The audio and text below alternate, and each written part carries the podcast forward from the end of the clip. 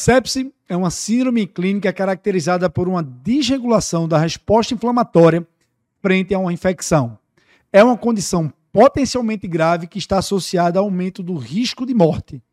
Portanto, o seu reconhecimento e tratamento precoce é muito importante, é crucial.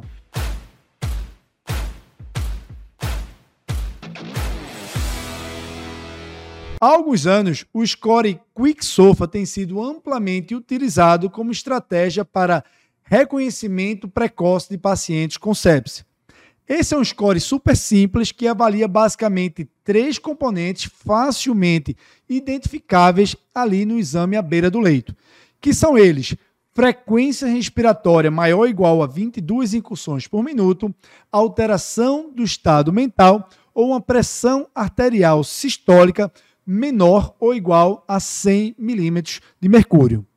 Caso o paciente tenha dois ou mais desses componentes presentes, aumenta-se muito a chance de desfechos ruins na sepse. Ocorre que, embora esse score seja bom preditor para mortalidade em pacientes com sepse, sua sensibilidade para reconhecimento dessa síndrome clínica da sepse é infelizmente baixo Alguns estudos apontam ali uma sensibilidade de em torno de 24% apenas. Sendo assim, recentemente foram publicadas as novas recomendações do consenso Surviving Sepsis, que nessa nova edição sugere que utilizemos outros scores, como por exemplo os, os critérios de Sears, o score Mills ou o score News, é, em detrimento à utilização do QuickSofa como ferramenta de rastreio da sepsis. Assim, se você, por exemplo, estiver com dois pacientes que positivaram um score de rastreio para sepsis, seja MILS, NILS ou CIS,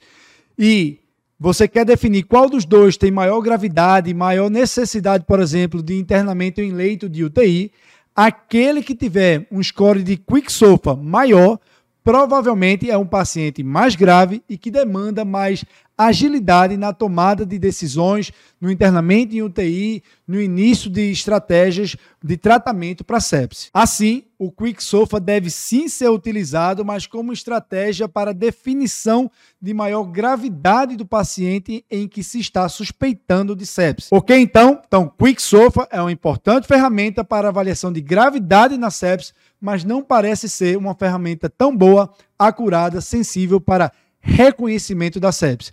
Esse era o recado desse novo vídeo.